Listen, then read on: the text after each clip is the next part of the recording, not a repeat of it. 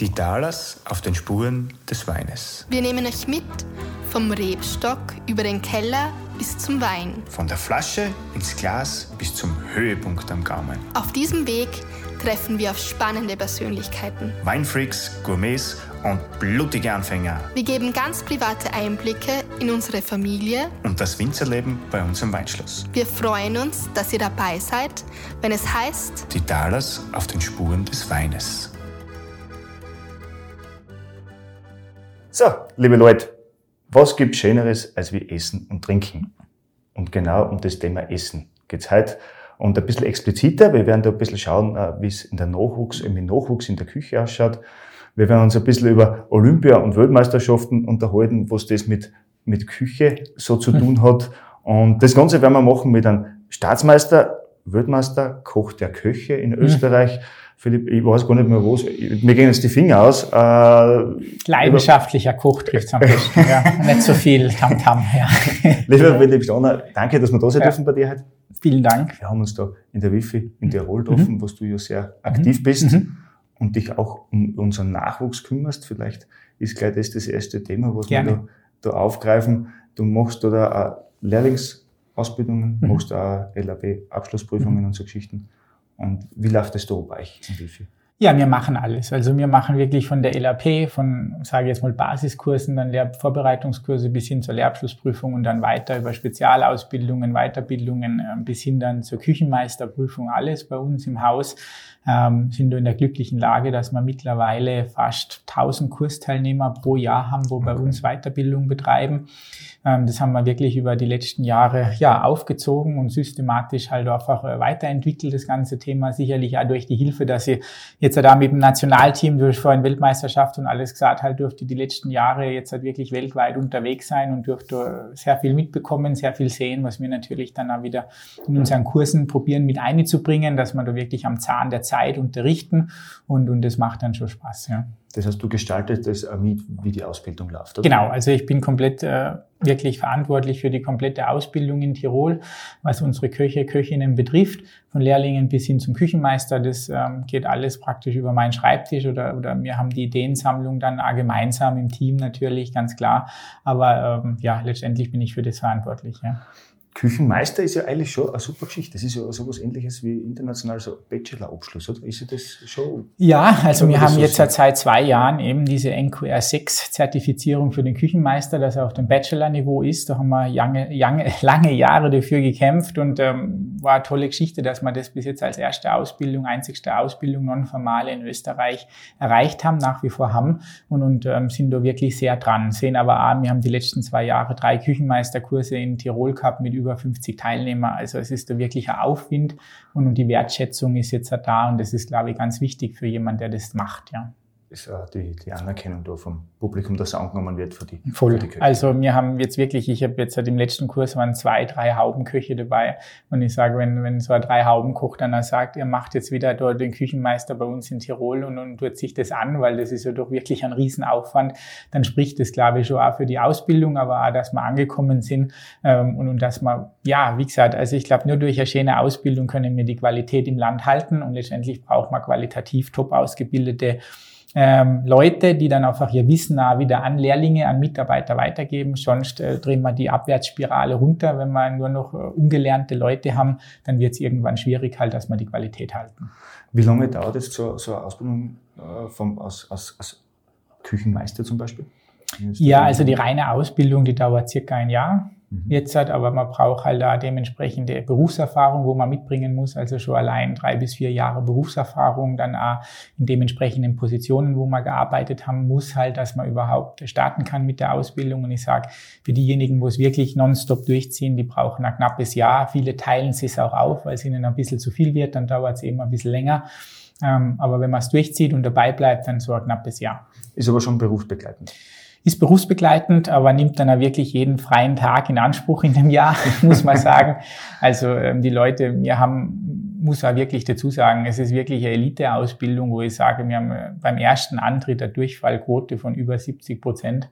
Okay. Ähm, wir, wir, wir sagen wirklich, wir wollen da die Elite und wirklich die, wo das wirklich auch wollen, die die Leidenschaft, das Können mitbringen halt, ja, und das dann auch wirklich bis zum Ende hindurchziehen, ähm, wo man wirklich aussieben, weil man sagen, das sind wir denen gegenüber schuldig, die den Titel bereits haben. Und ähm, wenn ich jetzt sage, eben, da sind eine namhafte Köche jetzt dabei und, und wirklich äh, tolle Leute, wo ich sage, ähm, das ist kein Titel, den gibt's nicht geschenkt, sondern es ist wirklich, also wir haben es vorhin wieder gehört, wo ich bei einer Sitzung noch dabei war, wohl mit die härteste Wifi-Ausbildung, die es derweil gibt halt, ja, ja. Äh, von dem, was gefordert wird, da gerade bei der Prüfung. Man muss mittlerweile drei verschiedene Diplomarbeiten schreiben, hat dann eine ganze Prakt also eine ganze Woche praktische Prüfung, wo wirklich von A bis Z alles abgeprüft wird, was man sich vorstellen kann. Also es ist wirklich alles dabei, was das Kochherz begehrt. Ja. also man lernt heute halt ordentlich was. Ja, das, um das geht's. Also letztendlich geht's wirklich um das Lernen und, und ich muss alle dazu sagen, als Ausbildungsleiter lernen lerne ich ja bei jedem Kurs wieder dazu und das ist, glaube ich, das, was das Kochen auch so schön macht. Äh, man lernt nie aus, generell im Leben und äh, wer das sagt, der, der, der kommt eh nicht mehr weiter halt. Gell? Und, und das sehen wir bei uns, dass wir einfach da gemeinsam mit den Jungs und Mädels im Kurs wirklich ähm, viel arbeiten. Ich die von mir die Freigabe, dass sie mal nachts um eins meinetwegen noch WhatsApp schicken können mit Ideen, wo sie gerade im Kopf haben was ja einige nutzen und ich bin dann so verrückt und schreibe dann um halb zwei nachts zurück. Ja. Also okay. von dem her also passt es. 24-7 sozusagen. Beim Küchenmeisterkurs ja, bei allen anderen Kursen nicht, aber beim Küchenmeisterkurs auf jeden Fall, der ist mir das wert und, und das zeigt auch einfach den Erfolg, den wir die letzten Jahre jetzt mit dem Kurs gehabt haben. Ja. ja. Und wenn ich jetzt da sage, ich bin für alle Zuhörer ein kompletter Quereinsteiger ja. und würde Koch lernen an mhm. wie lange brauche ich dann, dass ich sage, ich bin jetzt der normale ausgebildeter Koch? Ja, also mindestens jetzt seit ein Jahr. Also du brauchst mindestens ein Jahr Berufserfahrung. Jetzt ist es eine neue Regelung seit diesem Jahr, wo wir haben in Österreich, dass du überhaupt antreten darfst zur Lehrabschlussprüfung.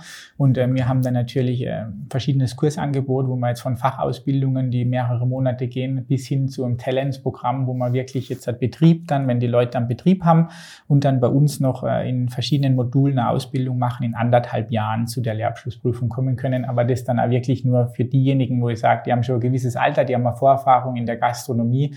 Und dann, dann kann man das, äh, den, das, dieses normale Lehrlingsdasein, sage ich mal, überspringen ein bisschen. Aber das geht dann nur, wenn man eben schon ein bisschen Lebenserfahrung mitbringt. Ja. Das ist klar. Lebenserfahrung hast du auch recht viel schon mitgebracht, äh, bevor du überhaupt hm. nach Österreich gekommen bist, weil du bist ja ursprünglich nicht in Österreich geboren. Nein, bin ich nicht. Ich bin nicht in Österreich geboren, absolut richtig. Das hört man mit Sicherheit. Ja. Nein, überhaupt nicht. nicht es ist ein Kauderwelsch mittlerweile. Ja. Bin das 20. Jahr mittlerweile schon hier. Dieses Jahr habe ich einen runden Geburtstag, werde 40. Ja. Also von dem her, ah. die Zeit rennt da bei mir dahin. Ähm, ja, ich bin halb in Tirol in Anführungszeichen aufgewachsen, weil mir da gar nicht weit weg über die Berge da hinten drüber eine Hütte gehabt haben. In meiner ganzen Kindheit eigentlich jedes Wochenende da gewesen bin. Mhm. Mein Papa ähm, ist da Berg- und Skiführer und das war immer irgendwie mit drin, die ganze Bergleidenschaft und Co. Und ich sage, andere waren am Meer und wir waren eigentlich immer bei uns auf der Hütte in den Bergen unterwegs halt. Ja. Und, und von dem her war das für mich schon irgendwie vorgeben. Bin gebürtig von Hockenheim, Heidelberg-Mannheim, die Ecke, wo man Formel-1-Rennen vielleicht herkennt. ja. Aber war das für mich schon klar, dass ich da irgendwann mal herkomme. Und habe dann die Ausbildung beim Österreicher gemacht halt, ja, unter anderem beim Johann Lafer halt, aber auch in Deutschland dann damals auf der Stromburg und ähm, war dann noch in Frankreich unterwegs und habe ja eigentlich überall in viele Kochtöpfe geschaut, äh, viel in der Sternegastronomie gewesen, wie man das so als Koch dann macht. Und äh, für mich war aber schon immer der Fokus da, ich muss irgendwann nach Innsbruck, weil da taugt man das und, und da will ich hin. Und ja, bin dann da richtig hängen geblieben, wie man so schön sagt. Ja. Das hast du eigentlich ganz klassisch angefangen mit einer Lehrling. Ich habe eine ganz klassische Lehre gemacht, genau. Ich habe eine ganz klassische Lehre gemacht, bin nach meiner Lehre, habe die Lehrzeit auch verkürzt als Jahrgangsbester, habe dann auch einen Kochwettbewerb gemacht in Deutschland. Da war vielleicht schon immer das Wettbewerbsthema dann so drin und bin zweitbester Nachwuchskoch in Deutschland geworden. Und das war für mich immer so ein bisschen der Biss, wo ich gesagt habe, da bin ich Zweiter geworden und da, das taugt mir irgendwie und da will ich ganz nach vorne kommen. Hätte mich da damals geärgert, weil ich da das Dessert damals in der Sand ein bisschen gesetzt habe, sonst hätte es gepasst, glaube ich, für ganz oben. Und da war das, die, die, diese Lunte, diese Wettbewerbslunte, sage ich mal, mit Sicherheit schon entflammt halt, ja. Und dann hat man das über die Jahre so hochgezogen, habe dann auch eben meinen Küchenmeister gemacht, ähm, weil das immer ein Ziel war, komme auch da von einer Handwerksfamilie ein bisschen raus halt, wo das Marstadt-Thema schon immer aktuell war. Und dann habe ich gesagt, ja, Meister, den will ich irgendwann machen. Und habe dann nach meinem Küchenmeister eigentlich die Möglichkeit gekriegt, ähm, dass ich da den Tiroler Nachwuchs ähm, trainieren kann ein bisschen, dass wir dort zu Staatsmeisterschaften fahren, zu heimische Wettbewerbe etc. Und das hat mir dann sehr, sehr viel Spaß gemacht. Und so hat sich das aufgebaut, dass ich eigentlich jetzt über die letzten 10, 12 Jahre weit über 40 Kochwettbewerbe mitgemacht habe als Trainer. Und dann eben mal äh, 2014 das oder 2013 eigentlich ähm, das Kochnationalteam das österreichische übernehmen durfte und seitdem haben wir das dann auch weltweit praktisch äh, betrieben, das Ganze. Bist du ja. Nationalcoach, oder? Ich bin Teamchef, ja genau, vom österreichischen Nationalteam, vom Kochnationalteam. Das ist so eigentlich cool, dass wir das in der Gastronomie haben, oder? Dass wir sagen halt, wir können eben die Sommeliers ja genauso und ihr mit dem Wein, äh, wir können dort zu Europameisterschaften, zu Weltmeisterschaften fahren und zu allem und das coole Geschichte, ja. Cool. Noch nebenher. Zum Wohle. Trinken wir mal einen Schluck. Trinken wir einen Schluck, ja. Sehr gut, ja. Ein Glasl. Mhm. Und das heißt, dass du bist ja eigentlich, hast du vorher von deinen Eltern her nicht vorbelastet, was null, betrifft, oder? Null, ich wollte immer Koch werden, ja. Also Echt? ich habe mal ähm, als Kind oder Jugendlicher habe ich mal so eine kurze Vision gehabt vom Hubschrauberpilot, wie das vielleicht viele haben. Und dann habe ich echt ein Praktikum damals gemacht. Wir haben da bei uns am Nachbarort ähm, so eine Flugzeugwerft gehabt. Und da musste man dann, für einen Hubschrauberpilot hast du dann einen Flugzeugmechaniker gebraucht halt. Das wäre dann der erste Schritt gewesen. Und dann habe ich da eine Woche Praktikum gemacht. Und nach der Woche feilen und, und Zeig habe ich gewusst, okay, ich werde Koch. Ja. das, war das mit dem Hubschrauberpilot wieder gleich weg. Und ähm, dann durfte ich eben mal damals in der Stromburger Praktikum machen und dann war eigentlich der Bann für mich gebrochen. Ich habe mit Mama Oma und Opa, der Opa hat sehr gute Kuchen gebacken, ähm, war immer schon seit klein auf gern in der Küche und habe das einfach gern gemacht, weil man das so gedaugt hat und, ähm, und da bin ich dann auch dabei hängen geblieben. Ja. Okay, und dann Küchenmeister und dann Teamchef jetzt Wie äh, kann man sich sowas vorstellen? Das heißt, du hast äh, die Leidenschaft zum Wettbewerb entdeckt mhm. dann über das Kochen. Und äh, wenn jetzt äh, so ein Wettbewerb, wie läuft so ein Wettbewerb an? Du ich da jetzt kochen und dann kommen noch ein paar Kosten oder schauen da die die ganze Zeit zu? Oder, oder genau, wie ja. kann man sich das vorstellen? Wie kann man sich das vorstellen? Da gibt's natürlich auch von bis. Ne? Ich sage, wenn man jetzt so die, die regionalen Geschichten oder die Sachen, wo man Österreich hernehmen, ist es so, dass natürlich äh, meistens ein Menü zu kochen gibt oder einzelne Gänge halt, ja, dann natürlich schaut schon einer zu, wie wird das alles zubereitet, wie hygienisch äh, sauber arbeitet man da halt mit allem drum und dran, wie was für Techniken hat man drauf halt, ja, wie verarbeitet man die Lebensmittel etc. Das wird alles bewertet, ist man dann in der Zeit und dann natürlich die Optik auf dem Teller und vor allen Dingen der Geschmack, wo bewertet wird. Und ähm, das sind so, so mit Beginns halt einfach mal, gell, in die ganze Schiene halt, ja. Und ähm, wenn wir dann weitergehen, eben zu jetzt äh, Koch-Weltmeisterschaften, Koch-Olympiaden und was es alles gibt, dann wird das halt wirklich ins Ultimo betrieben, wo ich sage, ähm, das kann man sich echt vorstellen, so Koch-WM im Prinzip wie ein Marathon, wo, wo jede Minute getaktet ist. Also wir haben ja das hier bei uns im Haus zwei Monate dann nonstop, 24-7 kann man sagen, trainiert. Ja, also wir haben da, wenn dann zwei Monate also vor dem Wettbewerb haben wir einen freien Tag gehabt und schon war jeder andere Tag 16 also Stunden mindestens verplant mit hartem Training. Und am Ende war das dann ein Ablaufplan, wo, wo wir gewusst haben, für den Fischfiletieren haben wir drei Minuten 50 Zeit. Für die Pasta machen haben wir sieben Minuten Zeit. Für das haben wir so und so viele Minuten Zeit. Und im Endeffekt war das dann so durchgetaktet, dass in diesen fünf Stunden, wo das Team Zeit hat, ähm, praktisch für 70 Personen ein Dreigangmenü zu kochen, von null weg, okay. äh, dass in den fünf Stunden bis auf 30 Sekunden, glaube ich, alles so verplant war, dass wir keinen Spielraum gehabt haben. Da ja, kommst also du dann gar nicht zum Ochteltrinken zwischendrin. Nein, nichts mehr zum Trinken und es durfte da nichts schiefgehen. Also hat da nichts schiefgehen dürfen, weil wir haben einfach keine Luft mehr gehabt. Es war so ein volles Programm an Techniken und an, an Programm äh, generell, wo ich sage halt, also war kein Spielraum dazwischen. Es war wirklich Timing pur. Das heißt, das ist noch immer Team, oder? Das heißt, du bist jetzt nicht alleine, sondern du bist eigentlich dann mit dem genau. ganzen Team. Genau, also Nationalteam Geschichten, das ist ein Team, das besteht aus fünf Leuten halt, plus der Teamchef, zu sechs, wo wir da sind. Äh, natürlich auch noch ein sensationelles Team im Hintergrund, wo ich sage halt einfach, wo da den Rücken frei halten, wo dann einfach äh, schauen, dass da die zwei LKWs voll beladen sind mit allem drum und dran und dass morgens alles da ist.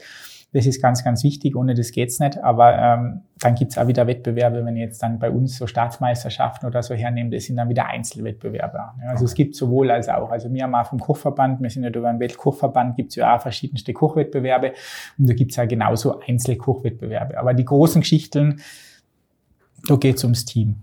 Genau. Wie, wie komme ich zu einem Team? Wie wäre ich Teammitglied? Äh, muss ja, sich da vorher ja, mannschaftlich immer beweisen? Ja, natürlich. Ja, also ähm, ist natürlich ein Auswahlverfahren, wo wir dann eben wieder über nationale Geschichten oder Interessenten da einfach die einladen, mit denen dann kochen, schauen, wie stellen die sich an oder, oder haben die da Potenzial, haben sie die Motivation, die Leidenschaft, oder?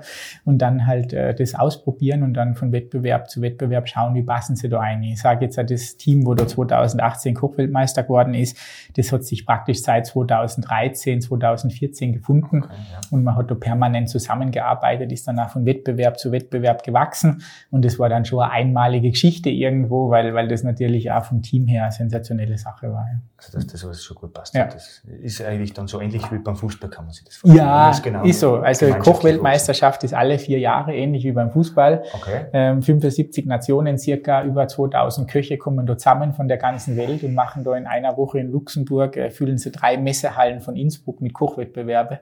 Also da geht richtig die Post ab, ja. Und das Muss ist immer in. Luxemburg oder ist das immer wo? Hat Tradition in Luxemburg. Die Okay. Kochweltmeisterschaft hat Tradition in Luxemburg ähm, und ist dann eben immer da im Herbst, Spätherbst in Luxemburg, alle vier Jahre. Ja. Ja, schön. Und Mhm. äh, Olympia ist ja dann auch noch dazugekommen. Mhm. Mhm. ist ja auch Olympiasieger geworden. Ist das jetzt da auch wie so, wie man sich Olympia vorstellen kann von der sportlichen Welt oder ist das jetzt da ein bisschen Ist Ah, genauso. Also Olympia, Kocholympiade hat genau die Dimension auch wie diese Kochweltmeisterschaft. Im Okay. Prinzip ist auch wieder alle vier Jahre, also die sind alle zwei Jahre praktisch im Wechsel, so wie beim Fußball auch in dem Sinn. Und eben, da haben wir auch dann 2016 zwei Goldmedaillen gekocht. Da sind wir nicht ganz Gesamtsieger geworden, da sind wir Dritter beziehungsweise Vierter geworden. Ähm, es ist so, bei so Kocholympiaden oder Kochweltmeisterschaften ist es so, wenn man ähm, ab einem bestimmten Punktesatz werden Medaillen vergeben. Ne? Und dann kann es einmal mehrere Goldmedaillen geben. Und dann werden die zwei Punkte noch zusammengezählt und dann gibt's die Gesamtsieger. Und das war einstmalig oder erstmalig in der Geschichte eben 2018, dass wir da Gesamtsieger geworden sind. Also ich sage, Goldmedaillen hat Österreich schon öfter welche geholt. Das liegt vielleicht schon dann wieder ein paar Jahrzehnte zurück. Aber Gesamtsieger, dass wir wirklich da Platz Nummer eins sind, das hat's bisher nicht mehr oder hat's bis dato nicht gegeben. Ja. ja, schön? Ja. War eine coole Geschichte. Das ist Ja. echt eine Ja. super Geschichte. Auf das trinken wir. Ja, sowieso, ja. Die, die Flasche ist noch dreiviertel voll, ja. ja, haben wir noch ein bisschen was vor. das heißt, ähm, und über das Ganze bist du jetzt erst in Schweden gewesen Mhm. und hast äh, ja, mit deinem Kochbuch gewonnen. Das ist, da geht es ja jetzt auch eigentlich um, um den Wettbewerb, oder? Genau, ging es auch um die Geschichte. Also wir sind 2018 Kochweltmeister geworden, haben ein Kamerateam im Gepäck gehabt und ähm, auf die Schnelle erzählt. Wir haben zuerst vorgehabt, einen Imagefilm zu machen, halt fünf Minuten für den Kochverband, dass wir ein bisschen werben können, wie schön das das Ganze ist, sind dann Weltmeister geworden. Und ein Jahr später war dann ein ganzer Kinofilm in den österreichischen äh, Kinos zu sehen, wo man sagen halt mit dem Culinary World Cup Film waren wir österreichweit in den Kinos am Weg, ähm, haben da wirklich so einen anderthalbstündigen Blockbuster gehabt, oder, der jetzt ja dann auch demnächst bei Amazon und Netflix drin ist, oder ein bisschen länger gedauert mit alle Rechte und mit allem drum und dran, wie das so ist. Aber ähm, ja, das wäre dann geplant gewesen äh, vom Kino her, dass der wirklich im österreichischen Programm eine Zeit lang läuft. Das war dann im Februar und im März war Lockdown. also von dem her haben wir da ein bisschen Pech gehabt. schwierig. Und zu der Lockdown-Zeit haben wir dann gesagt, oder war das einfach noch, wo ich gesagt habe, wir haben so einen tollen Fotograf dabei gehabt, haben so viele geniale Bilder, hey, lass uns doch ein Kochbuch jetzt noch machen, einfach, ne? Nutzen wir die Zeit und machen da ein Kochbuch draus. Äh, Ich habe dann gedacht, das war in vier Wochen, wird das erledigt sein halt. Dann haben wir das, es hat dann doch ein halbes Jahr gedauert, bis wir einen Verlag gefunden haben und alles pipapo. Und wir haben ja dann auch bestimmte Visionen wieder gehabt mit der Optik und mit allem. Und es ist uns dann gelungen und muss sagen, international hat das Buch wahnsinnig eingeschlagen. Wir haben das bis nach Hongkong verkauft. Also Stellenwert international viel größer wie national, muss man leider sagen. Ist öfter so bei uns Ja, halt, ja, das wissen Stimmt, wir. ja. Ähm, auf jeden Fall sind wir dann in diese Gourmand Awards reinkommen und das ist so der Kochbuch-Oscar der Kochbuchszene einfach halt. Ja. Der wird auch alle paar Jahre vergeben. Und ähm, ja, sind dann da fürs beste Kochbuch in Österreich in Best Professional Foodbook und Design ausgezeichnet worden und waren dann bei der großen ja, Award Ceremony dabei, halt, wo die weltbesten Kochbücher ausgezeichnet werden. Die waren, wie gesagt, vor wenigen Wochen in Schweden. Und ähm, ja, wir sind da hingefahren und haben mir gedacht, wir werden da Lückenfüller sein, ehrlich gesagt, weil da waren so viele renommierte Verlage dabei und Bücher, wo wirklich richtig bekannt sind, wo ich sage, ja, da haben wir keine Chance, da sind wir halt jetzt dabei und brauchen jede, jede Veranstaltung braucht Lückenfüller einfach halt, ja. Und dann, ähm, ja, sind wir bei dem Best äh, Foodbook halt, ja, sind wir wirklich dann auf Platz Nummer zwei gewesen weltweit, wo wir gesagt haben, halt sensationell für uns, damit wären wir schon zufrieden gewesen oder hinter einem ganz renommierten Verlag aus Frankreich oder also, ich sage, super zufrieden, perfekt. Und dann kommt die Designwertung und dann auf einmal Platz Nummer eins Culinary World Cup. Ja, und das war dann schon ein Moment, wo ich sage, sensationell, haben wir sehr genossen und haben dann auch die Nacht zum Tag gemacht in Schweden. Ja, Also, Haben sie es ordentlich angefeiert? ja auf jeden Fall. Ja. Haben wir nicht mitgerechnet, ja. Super Geschichte. Ja. Ist klar. Also da ist ja, dass du da überhaupt dazu kommst, ist ja schon gar nicht so einfach, oder? Weil Nein, ist nicht einfach. Also das sind auch über 2000 Bücher, ich glaube 62 Nationen, wo da dabei waren letztendlich. Und ähm, dass wir da überhaupt unter die besten Sechse dann kommen, also das haben wir gewusst, dass wir unter die besten sechs Bücher weltweit sind, wie wir da eingeladen worden sind, war für uns eigentlich schon ein Riesenerfolg, muss ich sagen. Und alles andere war Zugabe und auch international, da waren ja wirklich ein äh, paar hundert Leute bei, von Südamerika über Asien war da alles vertreten, oder? Mit ihren verschiedensten Kochbüchern und auch Verlagen und Co. Und ich sage auch, wie wir da vor Ort waren, ähm, was wir da für einen Zuspruch bekommen haben für das Buch, wo sich die Leute dann das Buch angeschaut haben, oder? Und, und dann, wie ich mit sehr vielen Verlagen aktuell auch in Kontakt bin, wo ich sage, die wollen alle Kochbücher irgendwie jetzt halt machen, ja, keine Ahnung. ähm, sensationell, hätte man nie mitgerechnet, ja. Top. Klasse, ja. gratuliere, Sense. Es ist ein einzigartiges Kochbuch in dem Sinn, weil es kein richtiges Kochbuch ist, sondern es ist ein Bildband, der die Geschichte von diesem Gewinn der Kochweltmeisterschaft erzählt. Und es sind wirklich alle Originalrezepte, was wir da eben gekocht haben an Gerichte, ist wirklich alles drin, dass man einmal sieht, was da für ein Aufwand dahinter steckt, in so kurzer Zeit sowas auf den Teller zu kriegen. Ja, ja. Du hast ja. gesagt, es war da sehr kreativ, was das anbelangt. Das habt ihr mit selber Formen gemacht. Ja, alles. Das ist alles so drin erzählt. Also ich sage, Formen, die ich kaufen kann, damit werde ich nicht Weltmeister, weil die können andere Nationen auch kaufen. Wir haben sämtliche Formen selber gemacht. Wir haben eine Metallwerkstätte gehabt, wo uns Metallformen für die ganzen äh, Geschichten gemacht hat und, und, und nach unseren Vorgaben. Und das natürlich dann auch 20 Mal probiert. Weißt du, machst dann so eine Form und dann machst du das in der Form drin und setzt auf den Teller und denkst, wow, das könnte jetzt eigentlich ein Tick kleiner sein, dann wäre es perfekt. Ja, dann muss ich die Form nochmal machen. Dann war die eine Form für die Fische. Also schon enorm, enorm ja. Aufwand auch, was du Absolut. Also auch Energie, oder, von dir aus? Sehr viel Energie. Also wir haben zu der Zeit die ganze Mannschaft, muss man sagen. Also es hat jeder für das gelebt und ich glaube, das ist eine Teamgeschichte gewesen, wo wir uns da drin verbissen haben und das dann wollten und gewusst haben, das ist eine einmalige Chance, da eventuell unter die Top 3 zu kommen oder ganz vorne zu landen. Das war intern für uns das Ziel, auf jeden Fall das Ding zu gewinnen, aber sag's natürlich nicht zwingend nach außen, beziehungsweise ähm, ja, es kann so viel passieren. Ein kleinste Ding reicht und dann wäre man halt, wäre nichts gewesen und dann wäre man wahrscheinlich nicht unter die ersten drei gewesen und fertig. Ne? Und von dem her kehren da sehr viele Zufälle dazu, die gepasst haben. Muss ja. halt auch viel zusammenstimmen dann in dem Fall. Absolut, ja. Was findest du jetzt ist beim Kochen generell das Wichtigste? Wenn du jetzt da so schaust, äh, in der Küche generell in mhm. Österreich, wie die Entwicklung in den mhm. letzten 20 Jahren, kann man halt, was ist da das, das Wichtigste, wenn ich jetzt da ich will eine, gut, eine gute Küche haben?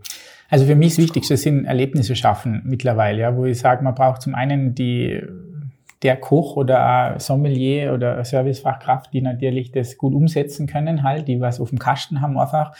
Und dann ist es nicht zwingend, ob das jetzt eine Haubenküche ist, in dem Sinn ein High-End-Level oder halt wirklich eine sehr, sehr gute Wirtshaus-, Gasthausküche, wo ich auch wirklich lieb und schätze.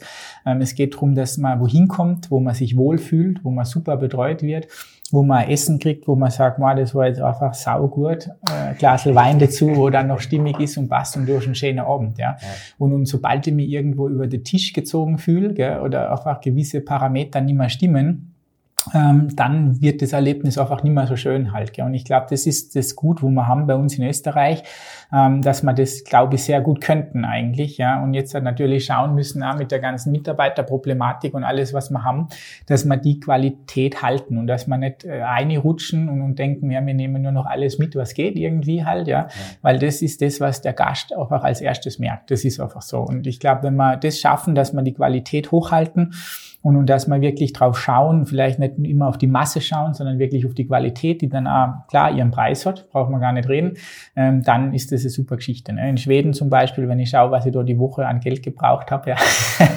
also das sind ja noch sehr, noch sehr günstig, die Gegend, gell, wo man bei uns schon jammert als mit den Preisen. Aber ähm, da muss man echt sagen, wir dürften eigentlich, wir müssen lernen, mehr stolz auf das zu sein, was wir da, glaube ich, abliefern, was die Guten abliefern und das darf auch wirklich sein oder muss seinen Preis haben dass jeder unterm Strich zufrieden ist. Ja. Ich glaube, dass das auch wichtig ist, dass es in Österreich solche mhm. Typen gibt wie die, die was halt auch das Image, man, das ist ja, finde ich, fürs Image für einen Koch sensationell, wenn man solche Sachen Absolut, gewinnt, ja. wenn das in den Medien verbreitet wird. Absolut, wenn man ja. sagt, äh, merkst du da einen Zuspruch schon, von, von, dass mittlerweile wieder ein bisschen ja, Koch äh, moderner wird, mhm. zu lernen oder, oder einfach, äh, dass ich sage, ich mache die Ausbildung zum Koch? Also wo ich angefangen habe, jetzt so am Wifi vor knapp zwölf Jahren ähm, oder ja, zwölf Jahren ist es jetzt knapp her, da haben wir 118 Kursteilnehmer im Jahr gehabt und, und jetzt haben wir knapp 1000, oder? Wo ich sage, das haben wir aber, glaube ich, nur erreicht, weil wir ein sensationelles Team haben und weil wir natürlich alles grundlegend geändert haben und wirklich sehr zeitgemäß gemacht haben und eben nicht unterrichtet haben wie vor 30 Jahren, oder? Ich sage immer, wenn das einer aus der Gastronomie nicht kapiert, ne? wenn ein Automechaniker heutzutage Auto repariert, installieren würde, wie vor 20 Jahren, dann wird kein Auto mehr laufen mit der heutigen Technik. Und so gibt es sehr viele Techniken, die einfach im Koch, Köchin einfach das Leben enorm erleichtern. Und warum sollte die nicht hernehmen? Darf ich die Klassik nicht vergessen, das ist ganz klar. Aber ich glaube, ich muss diese Leidenschaft, diese Euphorie einfach in die Kurse reinbringen. Und das, äh, da sind wir sehr dahinter, ähm, dass uns das neben dem Wissen hoffentlich auch gelingt. Und ähm, im Endeffekt ähm, ist das, glaube ich, ein wichtiger Zugang. Wir haben in Tirol, wenn ich jetzt Tirol hernehme, zehnprozentiges Plus bei den Köchen, bei den Lehrlingszahlen, was wirklich sehr erfreulich ist, wo wir nicht mit gerechnet hätten. Ähm, wir pushen sehr viel über unsere Wettbewerbe, über unsere Geschichten, oder, wo wir da wirklich sehr viel einbringen. Oder wenn ich als Lehrlingskurse habe, dann zeige ich Ihnen auch unseren Film zum Beispiel, gell oder ganz motivierten schenkt man danach gleich mal ein Buch oder irgendwas, ne, weil ich einfach das wichtig finde, dass man das tut ja, und dass man da ein bisschen Wertschätzung zeigt und das bringt was. Wir haben aber auch ein Riesenproblem, wenn wir jetzt an den Service denken, an so Servicefachkräfte auch in Tirol, das ist äh, katastrophal zurzeit, ähm, wo ich sage, einfach ein ganz schwieriges Thema und, und da ist generell die Gastronomie mit Sicherheit gefordert. man, wir haben das sicherlich ein globales, weltweites Problem. In Schweden gibt es das genauso, wenn wir das Beispiel jetzt wieder hernehmen, dass die auch nicht jetzt halt gerade vom Facharbeiter auswählen können aber sie setzen einfach viel schneller Maßnahmen. Das heißt, Ideen, wo man hat, werden in anderen Ländern zum Teil viel schneller umgesetzt und dann muss man halt mal einen Weg gehen, der vielleicht da dem einen oder anderen Betrieb ein bisschen wehtut, aber langfristig sehen hast du dann einfach Mitarbeiter, du hast zufriedene Mitarbeiter, du hast eine Mordsqualität, die ihren Preis haben muss. Darum sage ich, wir brauchen ein gewisses Preisgefüge, aber wir brauchen auch mit Sicherheit Arbeitszeiten, ähm, wo einfach die Leute dann sagen, jawohl, das kann ich noch gut irgendwie mit mir vereinbaren und das ist ein guter Mix und dann ist das ja in Ordnung, dann passt's ja. Ich glaube, da, da wird man sicher erfinderisch werden die nächsten äh, Monate, Jahre, weil so Müssen wir. Kann's nicht so kann es nicht weitergehen. Also das ist auch wieder ein Thema, wo ich sage, in Skandinavien zum Teil schließen die Restaurants abends oder die Küchenschluss, nicht die Restaurants machen um 20 Uhr Küchenschluss. Und dann ist der Koch halt um neun Uhr fertig und daheim und das passt. Da kann jeder was mit anfangen. Und die Leute wissen wiederum, okay, ich gehe zwischen, was weiß ich, um sieben, halb acht essen und krieg noch alles und kann mein schönes Menü essen gehe halt eine halbe Stunde früher zum Essen wie sonst, ja. Und es funktioniert trotzdem. Und es ist alles voll und die Leute sind mit Begeisterung beim Essen dabei und fertig. Ja. Also ich glaube, man muss einfach ein bisschen für neue Wege offen sein. Eine gewisse Gästeumerziehung wird dazugehören. Da werden wir nicht dran vorbeikommen. Und um deswegen ähm, dürfen wir trotzdem nicht auf das verzichten, was die Gastronomie so lebenswert und schön macht, auch wenn wir selber irgendwo Gast sind, oder? Ich meine, das ist auch klar, wenn ich dann um 8 von einem Restaurant rausgeschmissen werde, dann ist das auch nicht so toll, ne? Aber das wäre schon da unten auch nicht. Das ist halt dann einfach Küchenschluss halt, ne? Dass die Leute wissen, da ist Schluss. Aber ähm, ich glaube, es braucht einfach da neue Ideen und, und wir brauchen da einfach ein bisschen Mut, auch, ähm, andere Richtung zu gehen, die ja hier und da bisschen Kompromiss bildet und wehtut, dass er nicht mehr so in die Masse geht, sondern eher in die Qualität.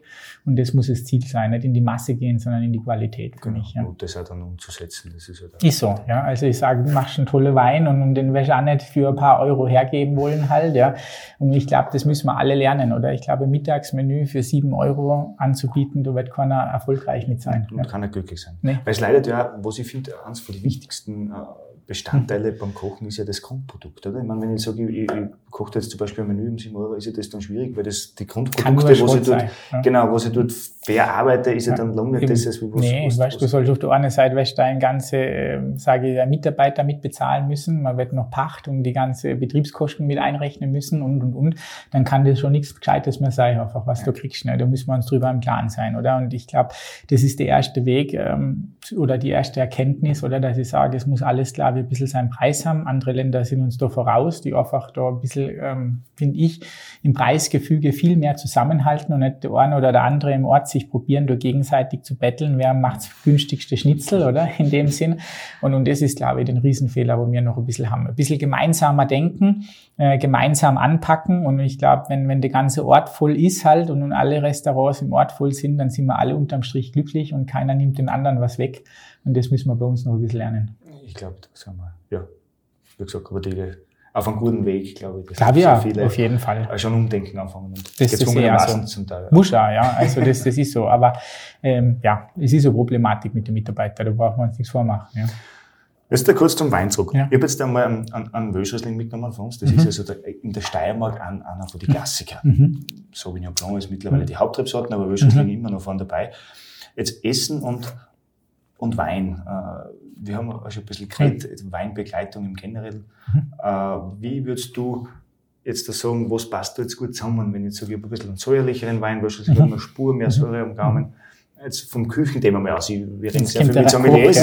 Ja. Eben, genau. ja. Das ist das Sommelier-Ansicht und Ja, dann ich haben wir auch super, super, Ansicht. super wichtige Themen einfach, wo ich sage, ähm, gerade ähm, die ganzen Weinbegleitungen, Getränkebegleitungen, wo momentan in sind halt, oder wo ich sage, ähm, das macht's einfach aus. Du kannst, glaube ich, mit einem schlechten Wein ein gutes Essen kaputt machen und umgekehrt, oder? Wo nicht dazu passt. Und, und sich da auch durchverkosten, also das machen wir ja genauso, dass wir einfach sagen, wenn wir da das Gericht haben, dann haben wir echt äh, drei, vier, fünf verschiedene Weine, wo wir einfach dazu probieren. Aber dann genauso der Koch seine Meinung mit einbringt halt, oder? Äh, wie man das sehen würde, auch vielleicht als Gast, oder? Und ich finde, das ist ein ganz, ganz äh, wichtiger Part, weil ich sage, beim Essen ist es so, ähm, drei Faktoren, wofür ein gutes Gericht ausschlaggebend sind, ist immer im Prinzip Salzgehalt, Süße und Säure. Wenn die drei Faktoren stimmen, dann ist das Gericht relativ stimmig halt, ja. Und, beim Wein sind wir ja genauso dabei, ne? Wenn wir jetzt schauen, Säure betont halt, ja, die Süße halt auch, womit ins Spiel kommt, oder? Und, dann natürlich noch das, das Fruchtige oder die ganze, das ganze Bouquet, wo er mitbringt, das sind einfach ganz, ganz wichtige Themen.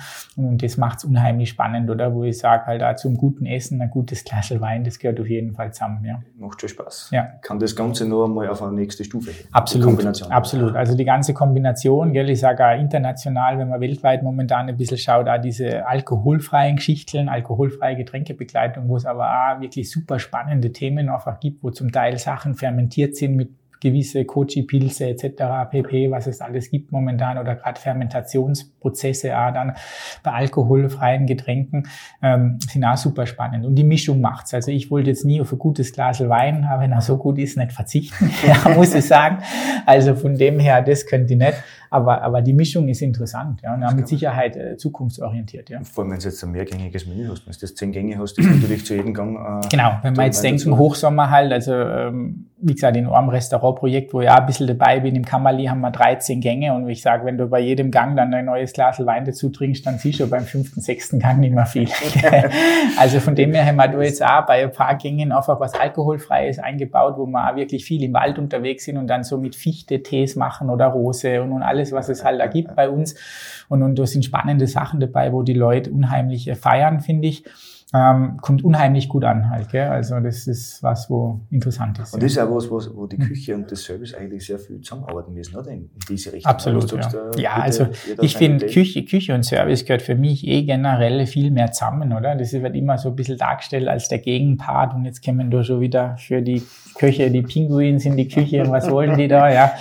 Schwachsinn, ja. Also ich glaube, äh, Service macht extrem viel aus, weil ein guter Service verkauft letztendlich die Gerichte, wo ich als Koch kreiere und wenn ich da einen schlechten Verkäufer habe, dann kann ich noch so gut kochen, wird mir das nichts nutzen.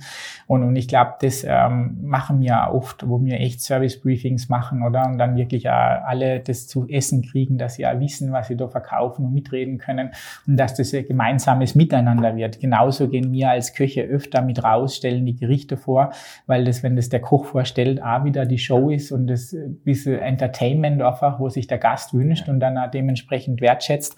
Und, und die Mischung macht's einfach halt. Und die Mischung gehört zusammen und ähm, darum sage ich, wir brauchen wieder mehr Leute, gute Leute im Service halt, die das auch genauso mit Leidenschaft fühlen, das Thema. Und dann ist das auch ein sehr schöner Beruf, alles zusammen, ja. Das auf alle Fälle. Ja. Den Welscherling würdest du das wo dazu trinken, wenn ich dir jetzt der gleiche? Das Das wäre jetzt für mich, also ich mag unheimlich gern Fisch halt, ja, also da bin ich daheim in der Richtung und wenn ich jetzt dann wieder denke an kräftige Soßen, wenn ich so Beurre Blanc so denke in die Richtung halt, ja, wo dann das auch wieder mit dabei ist und noch unterstreicht das Ganze halt, ja, ist das mit Sicherheit ein super Kombi halt, ja. Okay. Ja, schön. Ja, Philipp, vielen Dank für das Gespräch. Super. Und äh, es war mir freut, dass wir da ein bisschen plaudern haben können. Ja, mir was auch freut. Wir machen jetzt noch die Flasche leer, oder? oder Ja, genau. Dann passt Aber es. das nehmen wir jetzt nicht mehr auf. Ja. Du, nein, äh, hat mich gefreut. Das Kochbuch, gratuliere noch einmal. Ja, Alter, wo super, kann man ja. das kaufen? Ja. Wie komme ich dazu, wenn ich das jetzt da gerne hätte? Ähm, also ganz normal über den Buchhandel, hat eine ISBN-Nummer und wenn man in jeden Buchhandel geht und sagt eigentlich, man hätte gern das Culinary World Cup Buch halt, ja, ähm, dann kann man sich das bestellen, ist mit Sicherheit in wenigen Tagen im Buchhandel, sonst einfach Internet eingeben, dann gibt's auch mehrere Buchhandel und Seiten überall, wo man das kaufen kann, das ist überhaupt keine Geschichte, kriegt man wie gesagt überall. Ja. Und für alle zukünftigen Küchenchefs oder Mhm. Küche, wie viel Anfragen bei euch in Tirol, oder? Einfach ganz, ganz klassisch. Ja, also wir sagen immer halt, äh, Weiterbildung und Ausbildung ist einfach wichtig im Leben, weil wenn man da aufhört, besser zu werden, dann bleibt man stehen einfach und man öffnet sich damit einfach ein bisschen den Horizont und die Augen. Das tun mir selber, das mache ich selber als Ausbilder oder wo ich sage, ah, ich saug alles auf und lerne gerne mal was von unseren Kursteilnehmern. Gell? Also ich bin da überhaupt nicht verschlossen und ich glaube, das macht das gemeinsame Miteinander irgendwie aus und ich sage jetzt, wenn das die letzten zehn Jahre schon tust und hast so viele Betriebe gesehen, wo ich sage, es gibt, glaube ich, in Tirol sehr wenig Betriebe, Betriebe auch, wo ich nicht kenne, wie die funktionieren, weil nicht schon Köche, Köchinnen bei uns Ausbildungskurse, Weiterbildungskurse gemacht haben, dann können wir, glaube ich, schon sehr viel dazu beitragen und sehr viel weitergeben. Ja. Du bist jetzt da extrem viel, hast du da zwischendurch Zeit für deine zwei Dirndl noch, oder bist du da ja, unterwegs? Also ich habe eine Tochter, ja, eine große praktisch, ja, das ist die, die Frau und die kleinere dann, ja. Aber zwei Mädels daheim, ja, genau, ähm, ist mal ein ganz wichtiges Thema und da muss auch wieder jetzt halt ein bisschen Zeit dafür drin sein. Gott sei Dank kommt meine Frau auch von der Gastronomie Stimmt. und verschätzt das Ganze dann, weil sie daheim auch ein Hotel haben.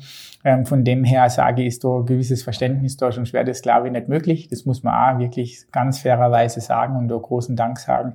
Ähm, und wir werden auch wieder Zeit finden, eben dann, wo wir wieder für uns haben und die Mischung macht's immer, sage ich halt. Ja. Sehr gut. Top. Bitte, danke. Vielen Dank. Ja, so weitermachen bitte Matthias, für unsere Jugend, für ja. unser Image in der Küche und die Gastronomie. Machen wir immer. Und ja, für alle, was uns zugehört haben, vielen Dank fürs. Zuhören und bis zum nächsten Mal.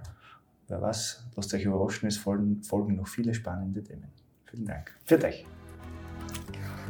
Das war's schon wieder. Vielen Dank fürs Dabeisein. Wir hoffen, ihr hattet Spaß beim Zuhören und konntet spannende Einblicke gewinnen. Wenn es euch gefallen hat, freuen wir uns über 5 Sterne und abonnieren könnt ihr uns auch gerne. Ihr wollt hautnah dabei sein bei den Vorbereitungen zu unserer nächsten Episode? Dann folgt uns auf Instagram und Facebook. Viert euch und bis zum nächsten Mal, wenn es wieder heißt: Die Talers auf den Spuren des Weines.